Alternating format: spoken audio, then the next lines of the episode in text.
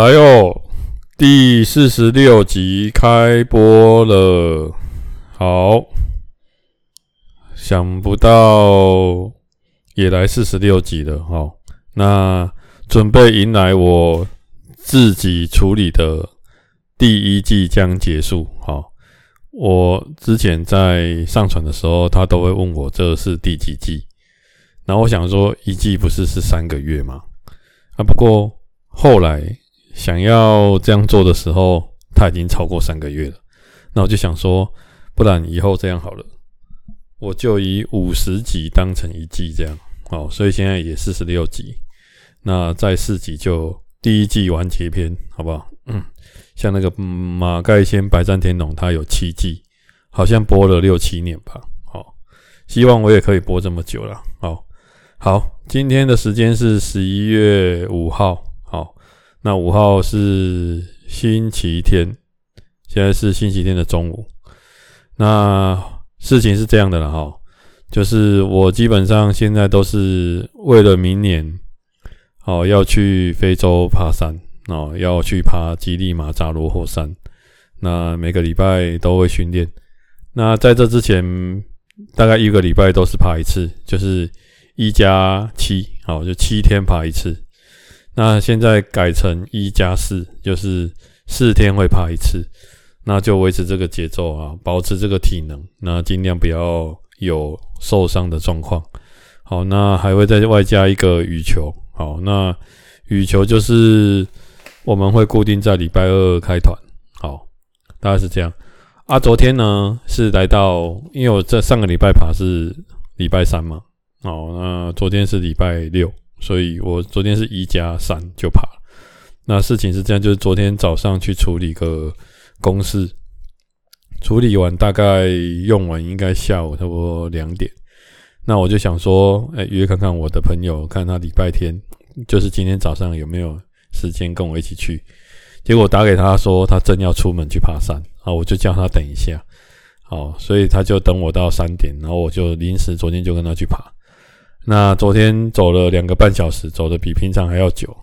重点是我们还背着水，那就是一定要搞个该来该去了。吼，本来我可以要背背要喝喝，哦，他就说啊，那我们走轻松一点的路线。那走着走着，他觉得说 这样也太轻松了，不然我们走轻松，但是走长一点。所以我们多走了一个小时。所以昨天三点开始爬，下山已经五点半了。好，啊，现在。大家知道也是十一月了嘛，那也是秋属于秋冬了，所以五点半基本上天就快要黑了。哎，所以昨天弄完回来，突然觉得是这样啊，就是因为也没睡到午觉，好，因为这是临时的嘛，本来我要睡午觉的时间拿去爬山了，好，然后所以我晚上大概七点多吃饱饭七点多，我就觉得非常的想睡觉，好，那种疲劳感很重。那身体在跟你说要睡觉，那我就去，只能就去睡觉。啊，躺躺躺躺躺到九点五十分吧，突然就做个梦醒过来。啊，醒过来之后就，大家一定想说这下要很晚睡了吧？没有，后来我十二点半又继续去睡觉。那因为我还是觉得身体就是卡着声音啊。哦，那今天就睡到早上九点半。我觉得应该是睡醒之后觉得嗯精神特别好。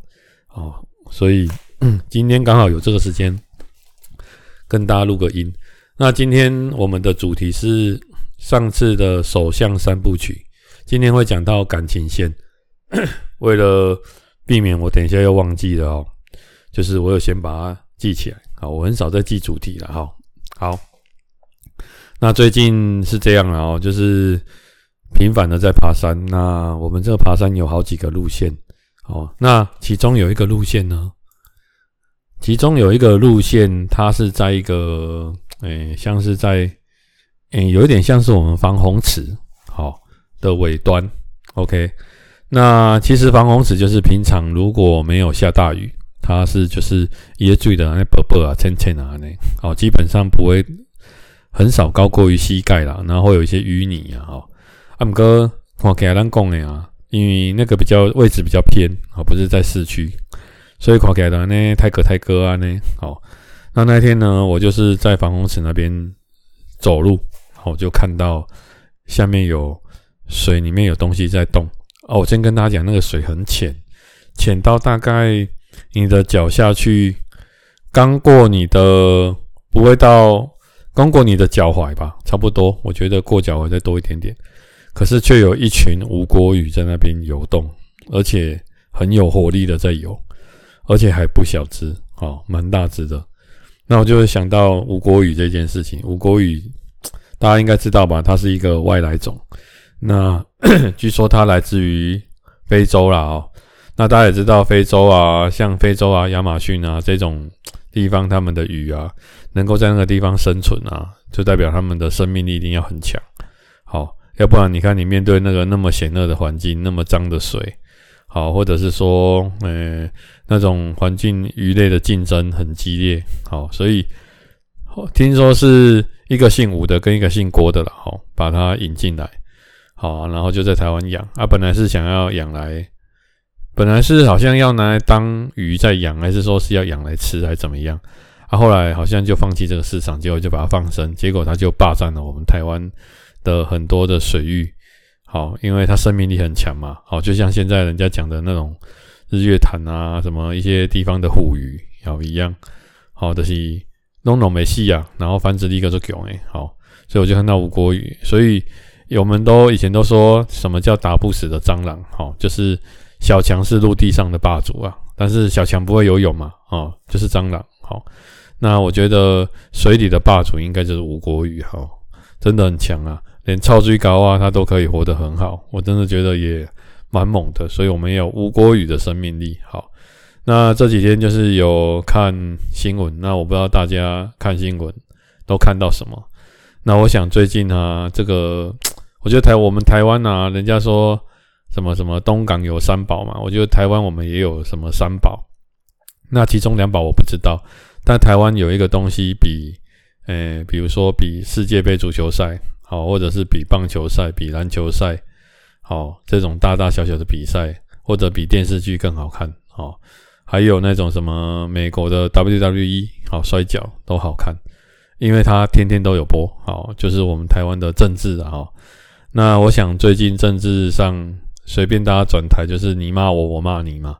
然后就是每天都会有一个剧情，然后这个剧情就是什么这个人啊，什么贪污啊，那个人怎样啊？因为我们要选总统的，哈。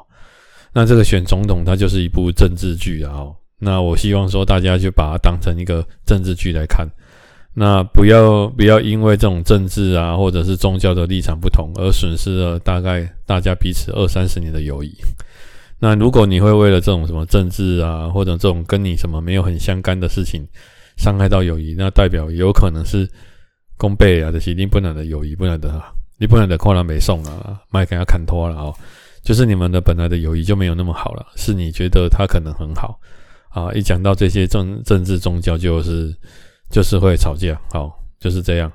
所以我觉得这种我们这种政治的连续剧，真的是一波未平一波未起。那常常看呢，你会觉得就是，我觉得我觉得这种选举是这样啊。选举我觉得它有一个，我把它用一个比喻，大家听听看啊。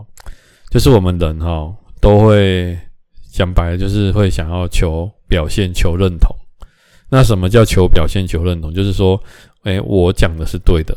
好，或者是我的行为是受到认同的，好，就是讲我咋怎样啦，好，就是安那样，好，我们都会这样，大家难免都会这样，那我们自己也会这样，好，那比如说，我就举一个例子，就是比如说我很支持中华职棒，好的兄弟象，我喜欢这个球队，那当然喜欢有我的原因嘛，但是呢，也有人喜欢，比如说魏全龙啊，好，或者是比如说什么什么其他的统一狮啊这种球队。那大家球迷之间就会互相在网络上叫嚣啊，或者是在球场上，大家为彼此支持的队伍加油，那种就是一种认同感，就是我认同我的球队，你认同你的球队，那我们互相来比赛，好，有点类似这样。那这种就说这种在球场上分胜负，这种叫做比较健康的行为嘛。那如果说你们因为这个大家支持的球队不同，好，然后结果你们私下可能斗殴啊、打架啊，或者是网络上。干扰到你的生活，我觉得就失去了这个东西本身它带给你的娱乐价值。其实你也是其实你你去想一件事，就是说白了，不管你是支持味全龙、兄弟象、统一狮哪一支球队，其实说白了，我们都是支持台湾的棒球这个运动。这样懂了吗？就是我们棒球，你看棒球，然后再分六队，所以其实你支持这六队，就是支持台湾的棒球，有点类似这个意思。所以其实我们的初衷都是一样，就是喜欢棒球带给我们的娱乐感啊、感动啊，或紧张感、刺激感，或者是甚至它带给你自信、认同感都有可能。那、啊、其实反到头来，政治其实也是一样的概念。其实咱拢是希望台湾好，好。台湾是一个哦，变个，比如说靠竞争力啊，环境变好，啊，但是我们支持的理念可能不太同，但是最终的目的都是走向相同的。就像我们可能在开会，那有人觉得，诶、办这个活动应该要怎样？有了另外一票觉得说，诶、办这个活动应该要怎样？但是这两派最后只能选一派嘛。那我们这两派的目的就是，最终都是希望这个活动可以办好，只是各持不同的意见，但是目的。终极目的是相同的，所以会议结束应该要啊，我不是被认同的那一方没有关系，但是我就是支持被认同的那一方。不过讲是这样讲啊，这世界上没有大家都这么理性。如果大家都这么理性哦，那事情就很好巧了啦哈。哎呀，所以我觉得大家就是用一种娱乐心态看待这种。那不管是你去想一件事，不管是今天我支持的球队是哪一队赢，好。你的生活还是得过，大家这样懂吗？就是它并不会影响到你生活很多，除非你是在这个圈子的人。比如说我是球员，那我当然觉得哪一队赢可能跟我有点关系。好，但是或者是我是教练，好，但是今天我支持哪队赢，我明天还是得上班，我还是得养家活口，我还是得，我还是会生病，我还是会有的没的都会。那如果同样的道理，今天不管你哪个政党赢，除非你是。你的工作跟政党很有关系，不然的话，我觉得大家也是天诶、一样，礼拜一早上起床，哦，八点起床，九点上班，五点下班，好，然后账单也是要缴，OK，然后什么什么有的没有的也是要缴，好，不过我还是跟大家提一件事啊，其实如果你们有机会比较有一点国际观哦。或者是说你们有机会到世界走一走，你会发现一件事，就是啊，比如说我们拿我们跟美国比好了，我们台湾的房子其实是算算起来，以比例来说真的是蛮贵的。但是因为我们的地小，大家大家懂吗？那你地小，那能住的地方并不多。好，你比如说你不会住在山区，好，不是说住山区不好，是山区它万一下大雨什么的，其实是危险的，所以会有些地方比较适合人住。OK。那我们地小房子贵，可是我们的物价虽然现在也蛮高的，但是还是相对我觉得还便宜。那我们台湾有一点就是，比如说方便嘛，你地小就是方便，四处有地方可以吃东西。好，比如说发生什么什么有的没的，可是比如说什么疫情什么的，可是有些店它还是照开，你不会怕饿到啦。再来就是你生病要看医生非常的方便。OK，那我们台湾又言论自由，行为上几乎是一个很自由的国家。好不过，然后还有一个点就是我们台湾很安全，不会说晚上八点天黑了你不能出去随便乱走。但是在很多国家，几乎都是非常危险的。好，这一点要先跟大家讲。所以，南宫也不要身在福中不知福。好，你会身在不福中不知福，是因为你没有得比较。但是你发现你有比较的时候，你觉得，我觉得，我觉得比上不足，但是比下有余。好，所以我干嘛洗劫做后尾了？我算不管哪个什么政党，我觉得都经营的，我觉得尚可了。但是你要记得一件事啊，就是人最终还是得靠自己啊。好，你不要想说会依靠什么什么。好，那他可能因为他怎样，然后我可以受益，这种机会并不多了哦。哎呀，好了，那一天看到一个，有看到两个新闻呢，哦，觉得很妙了哈。那第一个新闻是我看到一个被法拍的新闻啊。那这被法拍的新闻有多妙？我要跟大家讲，就是，诶、之前就是有一个银楼的小开呀，哦，就是，诶、大概三年前吧，哦，然后结果他去，他本来要搭飞机，结果误点，哦，然后没有搭到这一班，啊，结果哦，他他讲说，他那时候从桃园要到香港，因为没有赶上航班，航班，在二零二零年的时候，然后结果我们台湾的海关就查到说，他有三十条一公斤的黄金，所以依照洗钱防治法要罚四千六百九十四万左右，然后没收黄金黄金。OK，结果呢？哎，你去听哦，要罚四千多万，可是他这个房黄金呢，也是价值四千多万。OK，所以要罚之外，黄金又没收。那如果是你，你会缴吗？当然嘛，别缴啊，就想要算了，反正我都要赔四千多万了。所以我那天看到一个新闻说，三十条黄金分成十四标，前八标每标为三条黄金。好啊。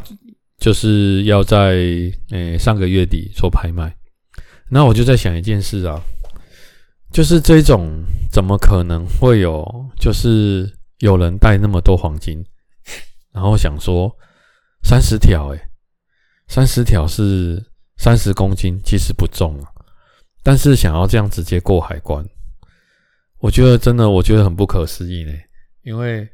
除非他家真的很有钱吧，然后这样直接带过，想说就没事。我记得我们只要出国，好像超过一万块美金就要先申报，怕你洗钱嘛。那我不知道大家有没有看过《华尔街之狼》这部电影？好，它里面就是因为里奥纳多赚很多钱，所以叫他们把钱带到瑞士去，然后身上穿那种厚重的衣服，然后把钱都插在身上里面。哎呀，除非到这样吧。好，但是这个人真的也是太。应该说太智障了，还是怎样？哦，四千多万呢！天哪，一辈子有些人不要说四千多万了，他可能连四百多万都没有。哎，哦，真的是蛮特别的了哈。好，今天跟大家讲这个新闻呢，是我一个觉得真的是很夸张的了哈。好，再来呢，诶，今天跟大家也推荐一间店，好，还有跟。再讲另外一个跟大家生命有关的新闻。那我先推荐一下这间店，那我会放在我的 Instagram 上面。好，现在不是全民万涨嘛，就是物价都上涨。那我有习惯哈，在我们家这边一个正中路上买一个那个叫什么椰子水，而且陶给朗没卖的哈。大家去买椰子水要记得一件事：如果你要喝新鲜的椰子水，你一定要记得，你不要跟他说哦，我要很破。好，很破就是现在现破的，因为他也会拿冰箱的给你，他会跟你说那是三十分钟前现破的。废话，按、啊、哪个椰子水不是现破的？只是是昨天破的，还是今天破的嘛？还是前两天破的嘛？但是只要放进冰箱，就是有可能是因为它放在常温，它可能会很容易坏掉，所以也就是不是马上妈熊很破。OK，那我每次去我都跟他说我要没有冰的。好我只要跟他说我要没有冰的，他就会拿，他就会直接拿椰子起来现破给我喝，这样，OK，这样大家懂了哈，这是一个小小的诀窍。好啦，这头家好，人今天没卖了。那因为我常常去他隔壁买东西，然后观察了很久，好，那那那天就是我也跟他说来一瓶一百块的这样，那他之前都是大瓶的一百，小瓶的好像七十吧。嘿啊，反正那个 CC 数量都是差不多固定的了，好，所以没有说你买小瓶的两瓶还是大瓶的一瓶比较划算。各位刚淘给给给去管了我还说，我发现那个瓶子好像跟以前不一样，然后他就主动跟我说，他把瓶子的容量加大了，好，多给你们一样算一百块。然后我就想说，天啊，现在这个社会上还有这种佛心老板。大家知道物价这种事情呢，是一旦你上涨了就回不去了。好，为什么回不去？不是因，其实物价原物料它是会波动的，有时候高，有时候低，有时候高，有时候低。可是你站在做生意的角度来说，我今天一碗卤肉饭卖你二十五，现在一碗卖你三十五。那等到肉的价，比如说猪肉的价钱下降的时候，我并不会把三十五降为三十，不会，因为我如果它的成本下降，那我。做生意，我当然可以赚比较多，我就赚比较多啊！我怎么可能就是，比如说，我本来拢赚十块，好，啊，今嘛起价啊，我嘛是赚十块，因为我若无起价，我可能纯赚五块尔。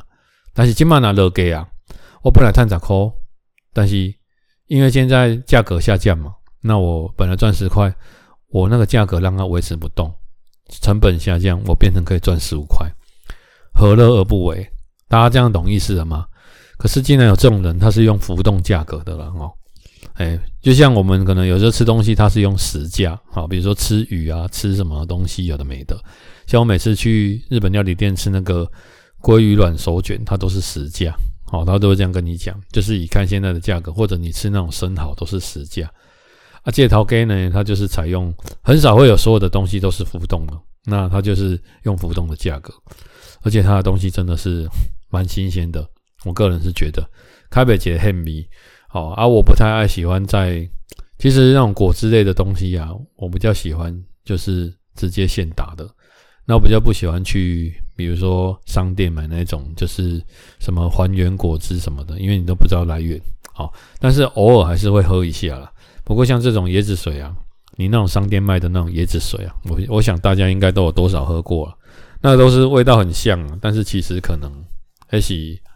的是塑化剂嘛，哦，当然我们在跟你塑化剂啊，但是里面黑味啊的就不喝味啊，好，那个味道已经太拟真了，拟真到你觉得那根本就是调调过的，哎呀，所以这间佛心老板我再推荐给大家，好，好，那今天哎、应该是说昨天呐、啊，十一月四号发生的一个新闻，这个新闻一定要跟大家讲，哎、在我们高雄啊，就是。大家骑机车真的要特别注意，骑机车是不是我们转弯的时候，或者是有时候要过红绿灯，都会有一个机车待转区，好，就是会有一群机车停在那里。那大家要特别注意的是说，你那待转区有的，哦，比如说我们是十字路口嘛，我现在是直行，那有一条十字路口一定是横向的，有时候那个待转区会在比较前面。那大家要注意一件事哦，就是你们为什么像我之我个人都不停在待转区，或者是我会停在待转区比较靠近，诶十字路口的角落，就是接近人行道那边。好，为什么？因为我曾经看过人家开车，好横向开过来，因为横向开过来一定会从待转区前面开过去嘛，就是很像他从你面前这样开过去。可是我曾经看过有司机就开过来的时候。他可能没有注意前车，然后结果方向盘突然就是可能往右偏，他就整个像保龄球，把待转区所有的人撞成一团。OK，那你看你去想一件事，你通常带带转区都在干嘛？看前面，很少人会看侧面，甚至现在有人拿起来会看一下手机。你就这被撞，你就这样被撞死了。你看这样多可怕！好，这是其一。所以还有那种开过十字路口在划手机的，在讲电话的，好这种的。所以我跟你讲，你莫名其妙被人家撞死啊，这种说真的，人家就衰呀。这就跟我之前跟大家讲的，走路的话，如果车水马龙在流，尽量走逆向。如果你是在大马路上走的话，尽量走逆向。那如果你是在骑楼下，尽量不要走在大楼的。哎，走出去大楼，比如说大楼，有的人会从大楼楼上，万一东西掉下来砸到你那个角度，尽量走在骑楼下面会比较安全。好啊，那第二个就是说，如果你停在待转区，假设待转区你现在停着，可是你后面有很多汽车都已经停好了，就是大家一起在等红绿灯，那我觉得倒是没关系。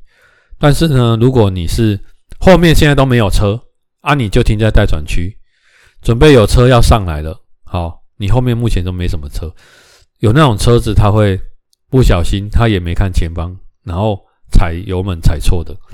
那昨天在高雄就是发生了这个新闻，有一个妇人，他就是油门跟刹车，他把踩刹车当成踩油门，所以他直接把待转区所有的人都撞出去，然后其中有一个撞到变电箱，当场就死亡。哦。各位，车子从你后面撞上来，你根本也不会往后看吧？大家这样懂意思吗？好，那为什么我刚刚说，如果后面已经有车停好了，不要太担心，因为有缓冲。比如说那一台失速的车，如果是第二台或第三台或第四台车，它失速撞也是撞到前车而已。可如果他是第一台车上去就是待转区，那你就要小心。好，那这边不是说叫大家不要遵守交通规则，不是，而是遵守交通规则这件事情。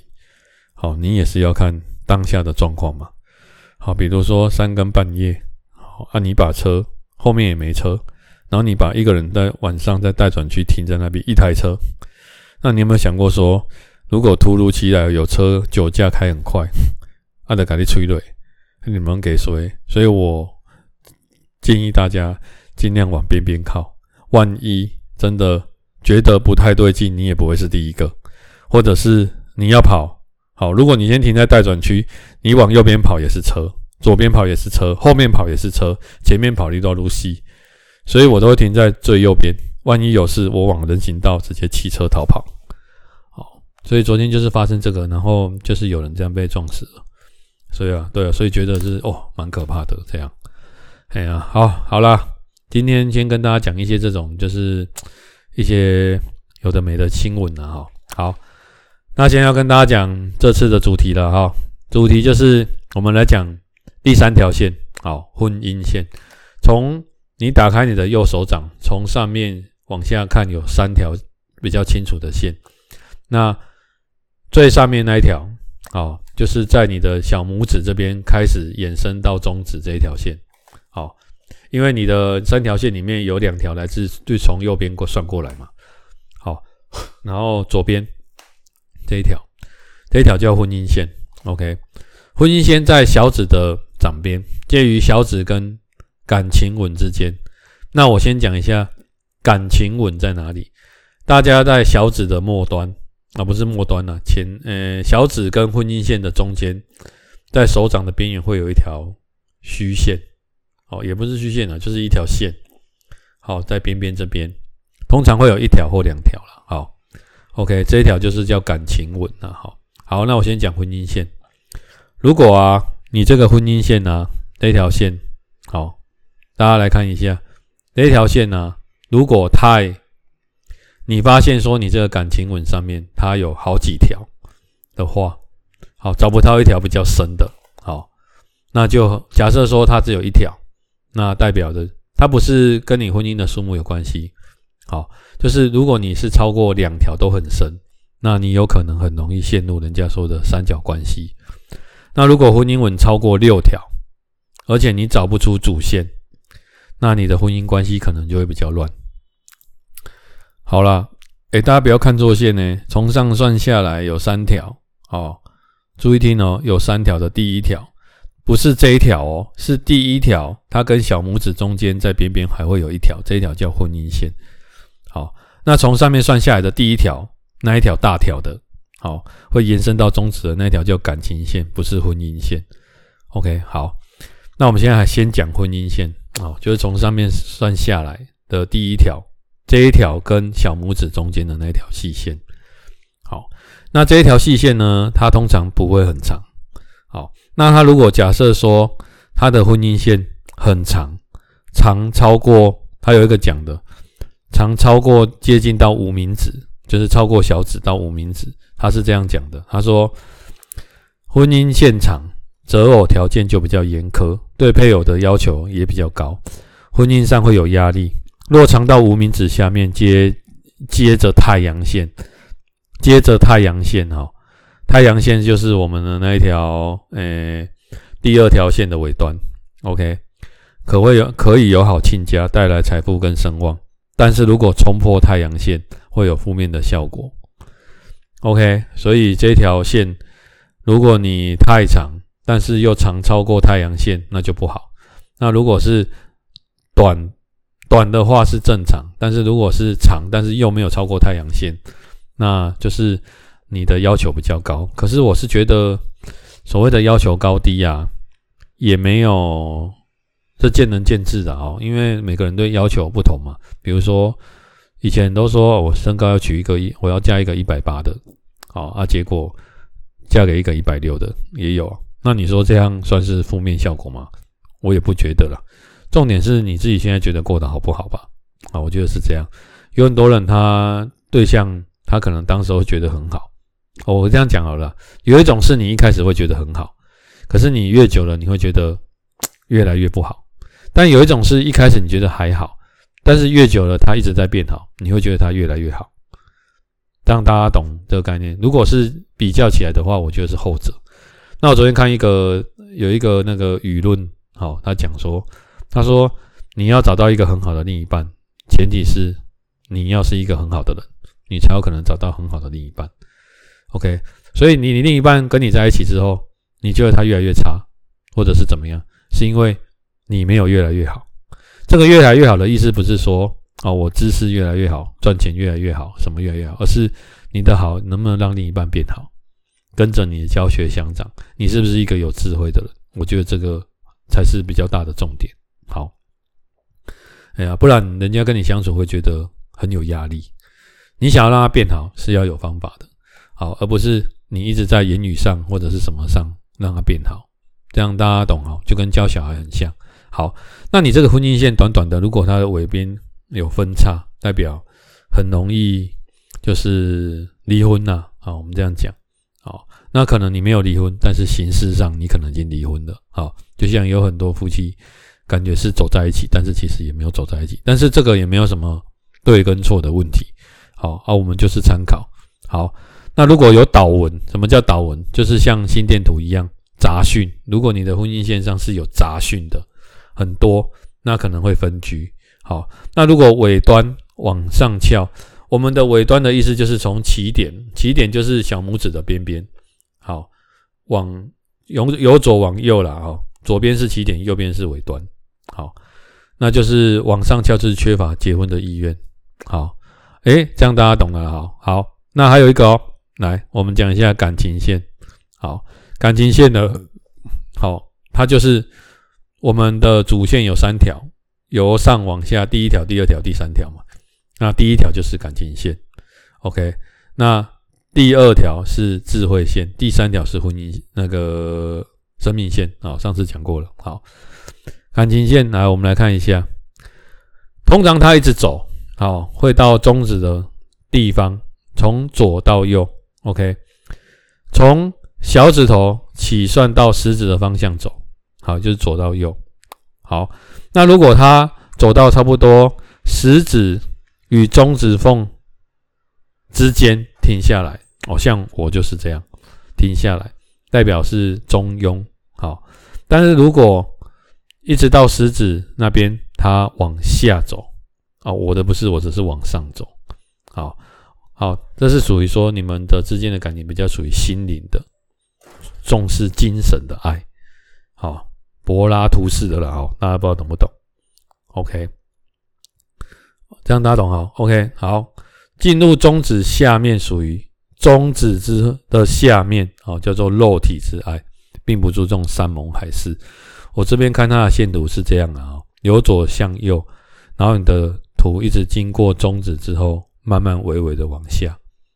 OK，进入中指的下面，这叫肉体之爱。这种人比较重肉体。好 OK，好，来喽。如果是中指往下弯，就会哦，中指这个就是你还没有到中指，好，你由左往右还没有到中指就往下了，代表你的爱会很任性，然后你会不择手段。这种我好像没有看过，那我是超过中指才有变化。OK，好，那如果。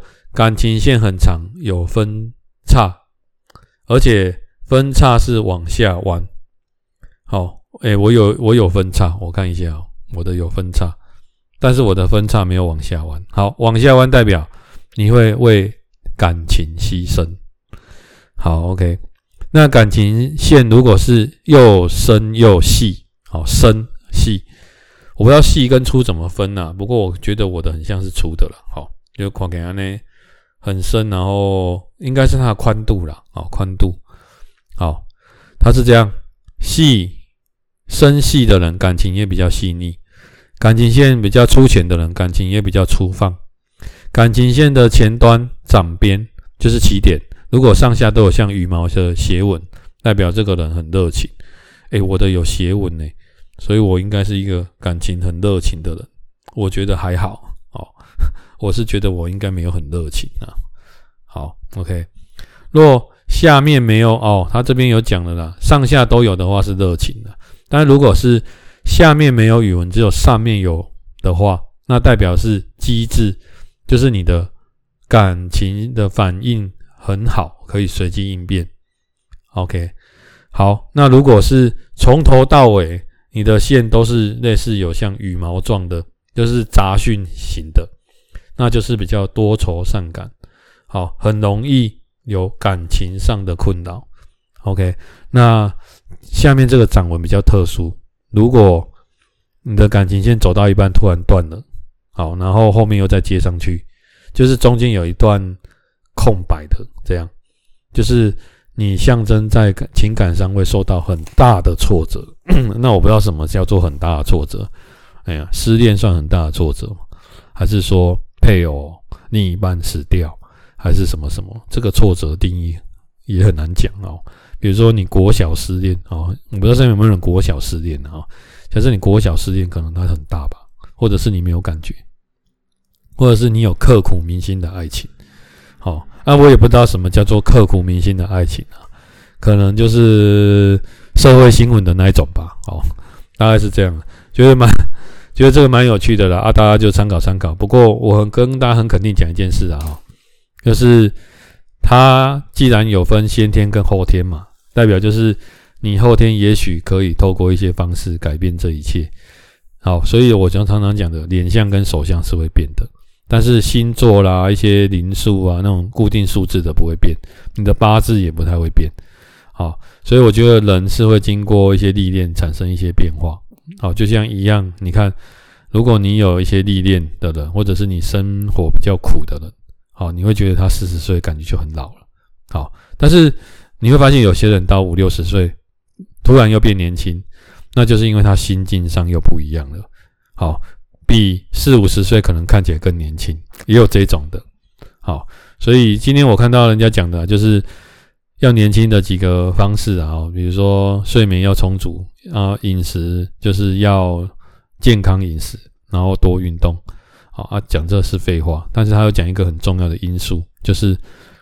让自己要常常快乐，不要多愁善感，或者是让自己压力很大。但是不要没事让自己好像就是，呃、欸，有时间就是要放松心情，啊，不要那么紧迫盯自己这样。好，OK，好了，那今天最后要跟大家推荐一部，诶、欸，影集电影啊，应该是电影。好，那这个是我的偶像哦，那他是席维斯·史特龙，在 Netflix 上有上映。好，它叫做不只是传奇。好，席维斯·史特龙不只是传奇。那我也会放在我的那个 Instagram 上面，好，大家可以去看一下。那想到席维斯·史特龙，大家最对他最有印象的电影是哪一部？我想应该要么就是第一是洛基，好，要么第二个就是第一滴血。好，那。如果你是活在八零年代后的，你应该会知道《浴血任务》。好，OK，这是他三部经典之作，而且都会拍两三集、三四集。像《第一滴血》就拍了六集。好，那洛基好像也拍了五六集。那《浴血任务》好像拍了三集还是四集？好，刚完结篇。OK，那这里面大家细节大家自己去看。不过他有讲到一个，诶，内容物他有讲到一个。我觉得很想要跟大家分享的地方。他说，早期他在拍的时候，因为他小时候妈妈生他下来的时候是在一个有一点压迫性的方式。你妈妈的姐姐嘞，开始给我被照狼，哦，让人恭贺啊。然后他妈妈是在好像公车上突然感觉到，哦，要生小孩了这样。一般我们就差不多怀孕九个月都会在家比较多，可是姨妈的还我被照。结果因为这个生产过程有一些问题，导致他的脸部左脸好有一点面瘫，就是有点类似我们的的是瘫痪这样，所以你会觉得史特龙在讲话的时候，有一边的嘴角不太会动，或者是他讲话很模糊，好，就是这个意思，就是因为他有这一种状况，那这是先天的，所以他的条件不是很好，虽然他长得，我觉得以以前来看蛮帅的。好，那再加上他，人家都笑他说他的眼角、眼尾都会向下垂，一副就是一副不是主角的脸。那他当初尝试了很多电影的面试都没有上，好，那后来他就开始自己也是一心想要往这里，然后就写剧本。那他写的《洛基》这个剧本是他是自己写的，然后他也是自己当导演。然后这边有跟大家讲一件事，当初有人觉得他这个剧本很好，要出二十五万美金，在很多年前，二十五万美金是非常大的。好，有可能以我们现在来讲，可能是台币五千万，我觉得应该那个等值有。要跟他买这个剧本，但前提是他不可以下去演，好，不准他演，因为他觉得这么好的剧本给他演会烂掉，因为还有很多很好的演员。那如果是你，你会想说，我卖掉剧本，我再写，我再找机会，还是说不行，我就是坚持我要演，那我自己拍，好，我自己找剧组，我自己弄。好，如果是你，你会有什么想法？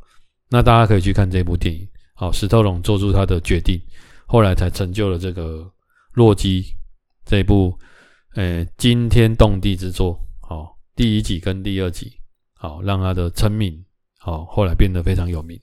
如果，呃，当时候其实人生就是这样，很多决定是你当下做决定是一种冒险，OK，还有你有没有广大的事业观，好，大家这样懂意思哈？就比如说，我是要这时候决定。卖了它，还是我决定坚持我自己要走的路，这都没有对错。好，所以命运有时候到你手里，你怎么去做决定？我觉得这一部诶、电影蛮适合很多人去细心的看。那当然，撇开如果你不是史特龙的粉丝，那我觉得也没关系，你就是做个参考看看。好，他怎么去做决定？我觉得他里面讲的很多东西很有道理，而且会让大家出乎意料。虽然他满身都是肌肉，可是他是一位文笔算很好的人，好，很有很多的想法，好，家庭事业也都算经经营的不错，很值得推荐给大家做参考。好，今天就先跟大家录音到这边，好，感谢收听。